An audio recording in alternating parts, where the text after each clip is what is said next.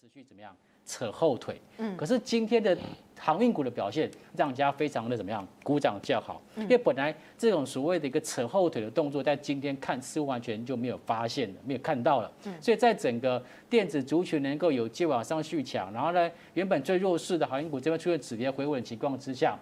接下来只要看到成交量出现止跌回升，我个人觉得。就开始准备要去挑战前波段的高点。标的的部分，其实我个人认为说，呃，第一个先从就是低基期的先选起，是，好、嗯，包括像是我们刚刚提到的，像红海，这是一个低基期，嗯哼，然后其他的部分来讲，例如说像我们看到一些像刚刚所提到台郡，这些都是属于很标标准准的、很正统的一种瓶盖股，可是它却没有。正式去做一个表现，嗯，好，我觉得其实，在标的上可以从低基期，然后就是市场性、法人认同度比较高的这些个股来去做一个着手。所以，为什么苹果下半年一直到明年第一季，如果它的 iPhone 十三的手机能够有很好的销售的话，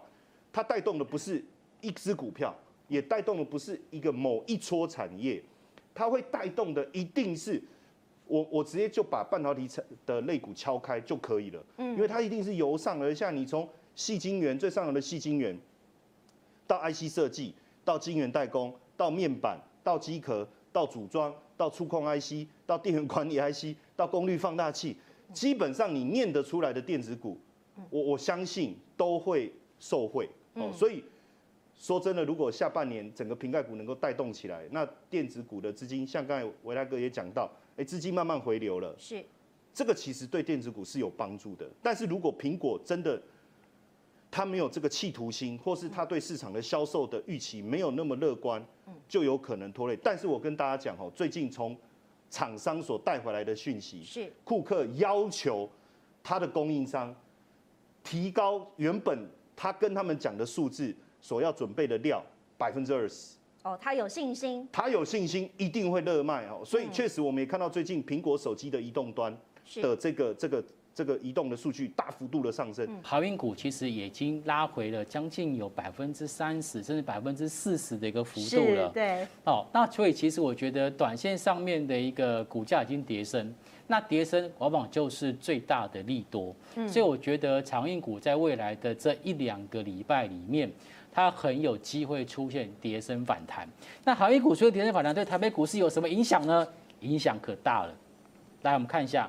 刚才志玲一直有提到说，台北股市有没有机会挑战前波段的高点，也是一万八千点。嗯，我个人认为其实是有机会。为什么？因为其实第一个，在整个攻击的一个我们说多头攻击的架构里面，其实必须很关注到，就是你要有领头的大哥。大哥在往前冲，然后呢，不可以有小弟落队，你知道吗？嗯，嗯，好，那这一波其实电子股已经很明显拿回它的一个主导权，因为它的成交比重已经来到六十 percent，今天甚至 OTC 电子类股成交比重高达百分之七十六，换句话说，电子股现在拉回主导权的一个态势非常明显。可是原本落队的航运股不可以再持续怎么样扯后腿？嗯，可是今天的。航运股的表现让人家非常的怎么样？鼓掌叫好，因为本来这种所谓的一个扯后腿的动作，在今天看似完全就没有发现了，没有看到了。所以在整个电子族群能够有机会往上续强，然后呢，原本最弱势的航运股这边出现止跌回稳的情况之下，接下来只要看到成交量出现止跌回升，我个人觉得就开始准备要去挑战前波段的高点了。